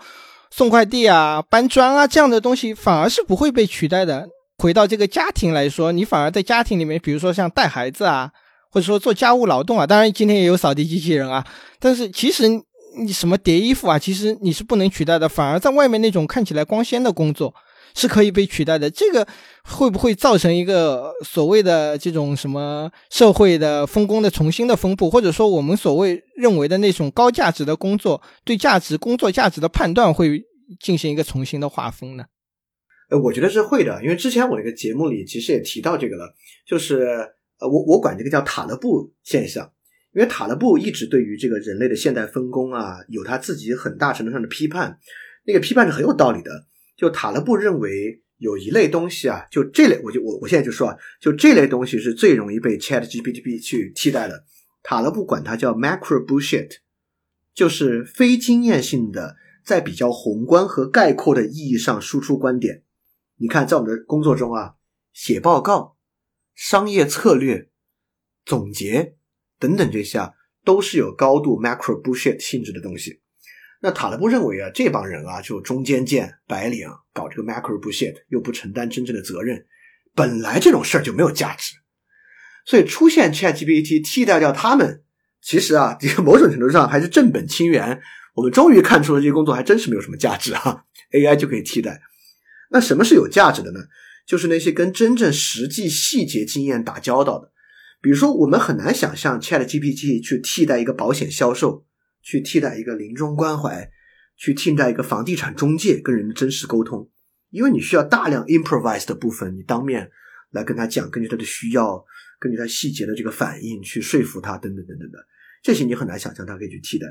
那所有这些工作，在我们过去来看，我们觉得这种跟人打交道的实际工作，呃，好像没有在咨询公司写商业报告的人重要啊。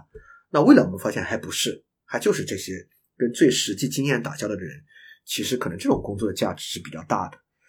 但是这个价值会不会最终反映到他实际的工作报酬上？这个产业链重构，我觉得又是一个呃比较大的事情了。那过去那些中层的管理者、写报告的、商业咨询策略的人。他们为什么赚了比较多的钱呢？是因为他们比较靠近企业决策者，因为企业决策者有来进行这个资源和利润分配的权利嘛，所以越向他们靠近和聚拢呢，能够得到的这个价值其实就越大。但是 ChatGPT 啊，感觉还短期内革不了老板的命，对吧？还没有办法把他们替代掉。那么在这个人际关系和分工上，自然有一些靠近他们的，可能还是相对比较赚钱一点。所以这个最后到底怎么落地的？就我们整个社会价值重构怎么进行的，你很难做一个点对点的这个预测来看出来。但确实，我觉得，呃，他在促使一个塔勒布所讲的那个世界的降临。所以我觉得，如果对这个感兴趣的，就塔勒布的那个《Skin in the Game》和这个《反脆弱》的两本书。那就是在这样的 最终的革命来临之前，其实普通的打工人可能生活是更加的悲催嘛，因为可能卷的会是变得更加的严重。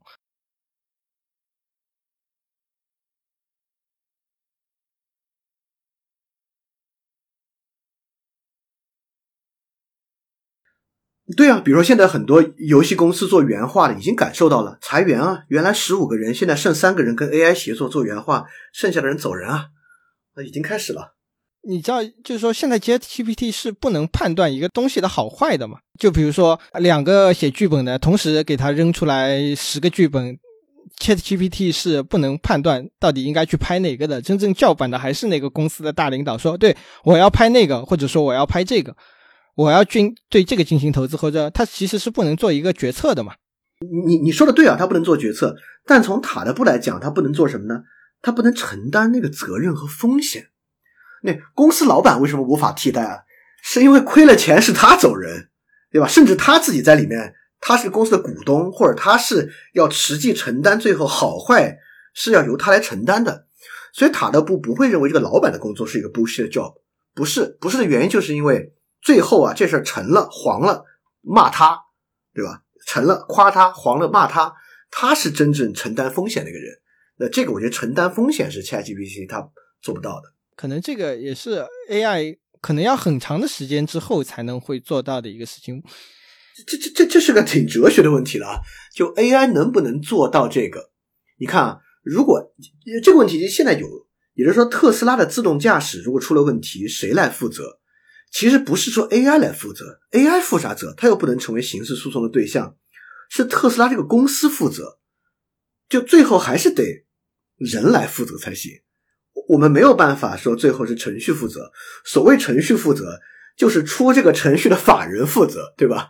因为整个社会的责任和道德评价体系还是围绕着人、自然人或者法人构成的嘛。那我们社会最后不论怎么着，都要自然人或者法人承担责任，我们这个社会契约才运行得了。所以我觉得到最后也没有办法，可能有一天就是也不是自然人负责，也不是法人负责，是一个程序来负责，这个是很困难的。就回到这个。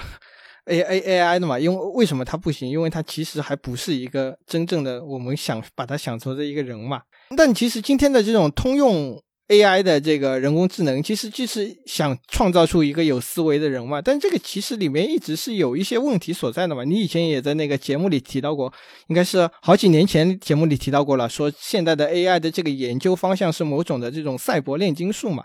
就比如说我们想象一个 A I。我们最终的成果是希望他跟我们一样有有某种人格，有某种思考能力，但是我们也不知道我们自己的这种人格、这种思考能力是怎么来的。其实我们对我们自己大脑的运作的方式，其实是研究的还很不够的。某种程度上来说，是一个黑箱嘛。所以，我们怎么产生智力的？我们怎么产生思考的？怎么产生喜好和厌恶的？这个其实我们都不知道的。所以。是不是说一定要我们知道了这个我们自己的这种整套整个大脑的这个运作的方式，我们才能去创造一个真正像和我们一样的这种人工智能呢？还是说有其他的办法？我我觉得这是这里面有两个问题啊，呃都很有意思。第一个问题是，如果我们真的要搞出一个像人一样行动思考的东西，技术上怎么实现？这是一个问题啊。第二个问题，我先回答。第二个问题是我们刚才说那个问题：如果一个玩意儿要在法律上像人和法人一样承担责任，该怎么办？对吧？第二个问题不一定要以第一个问题的前提条件结束。它是这样的啊，比如说现在有一个立法的条件，就是这个动物宠物有没有民事权利，也就是说，宠物本身只是财产，还是宠物本身具有民事主体的资格？什么意思呢？假设我有个狗，我还真别不用假设，我真有狗，我有个狗，别人把我这狗杀了，假设啊他就把我狗这狗弄死了。如果我这个狗只是一个财产的话，他就侵犯了财产权，对吧？他就要赔我钱。如果这个狗具有民事主体的资格，他要判故意伤害罪，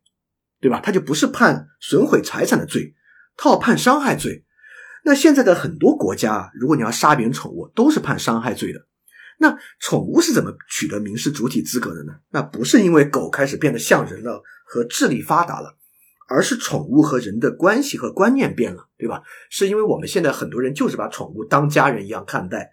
当这样的东西形成社会共识，我们就能接受。OK，那现在你杀别人的宠物不是损害财物，而是故意伤害罪，就完全不一样了。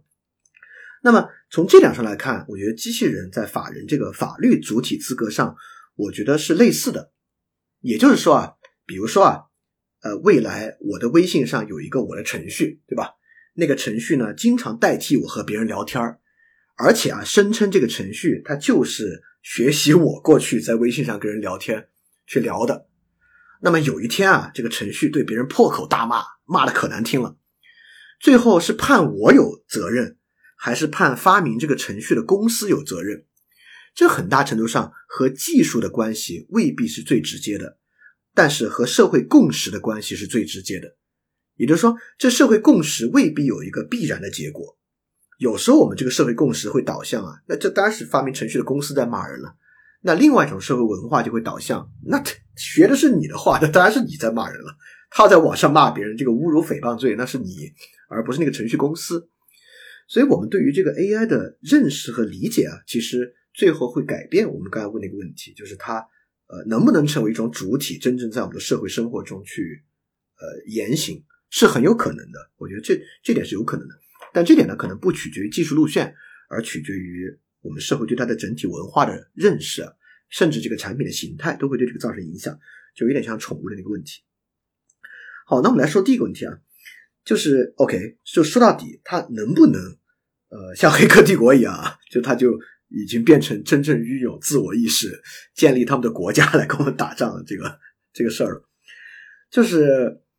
我我现在对这个问题的想法就是，我觉得这是个纯科幻。就我们现在的技术啊，不管对于人脑的认识和对于这个技术的认识，not even close，就是这无限遥远，就离这个东西啊。就是就是，甚至很难去预料哪个技术路线可以实现它。这个 not even close，就远的不得了的，所以很难回答哪个东西能实现它。我就会认为啊，就不可能实现它，就是它只能在某种现象上来替代。就像我刚才讲的，在某些功能上行，但能不能就真的生产出一个仿 类，就机械机里面那种的？我觉得就是。不可能，就不可能的原因就是现在没有任何一种呃技术路线在接近那个玩意儿。虽然说所谓的这个通用型人工智能的研发成功还要很久，但是我觉得在此之前，我们的社会一定是会被这个东西所彻底的改变的，而改变的可能不是一个实际层面上的东西，更多的是我们对于这个东西的态度。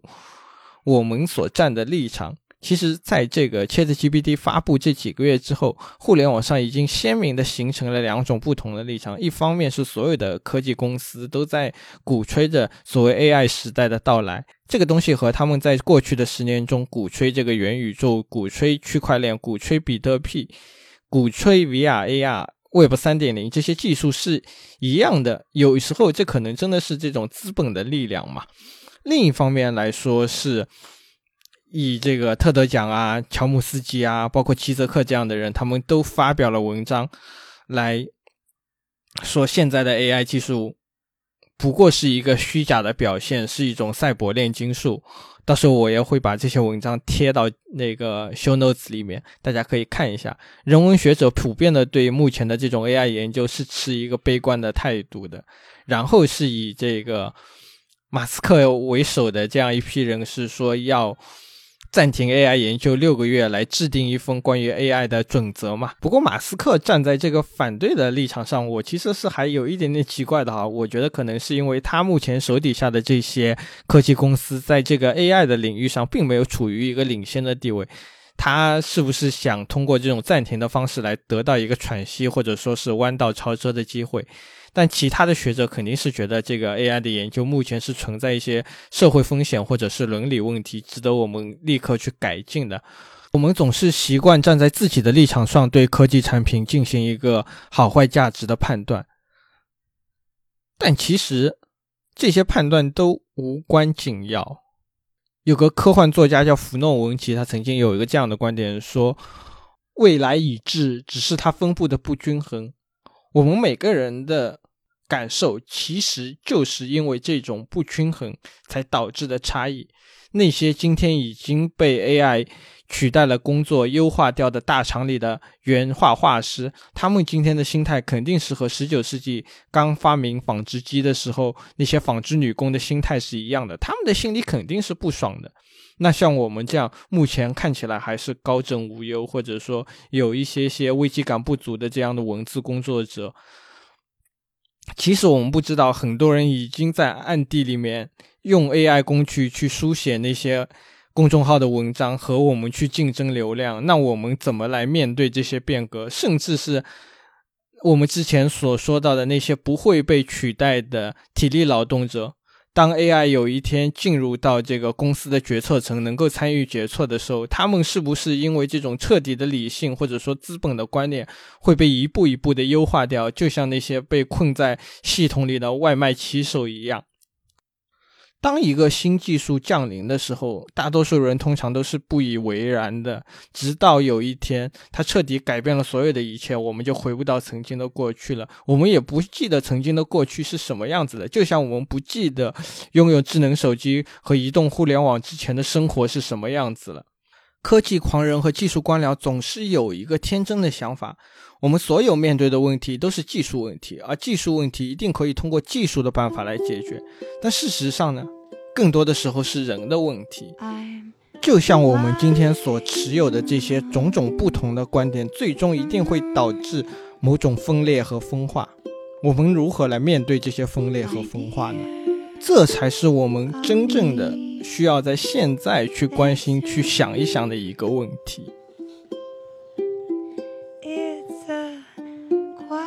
感谢各位听众收听本期节目。既然已经听到了这里，我想再多唠叨几句。因为最近做了这个 Chat GPT 的节目，我们是感到了非常大的这种压力嘛。现在这个环境做原创节目本来就是非常的不容易。万一以后 Chat GPT 加入，可能可以和更低的成本进一步是压缩我们这样节目的生存空间，所以还是希望各位听众能够多多的帮助深交播客，有钱的捧个钱场，没钱的捧个人场，呃，一块两块不嫌少，一百两百不嫌多。当然，我也不知道为什么会有人赞赏我们一百两百啊，可能是我们的节目还做得不够好。不管怎么说。还是希望各位听众爸爸、衣食父母能够多给我们一些帮助，在这里感谢大家。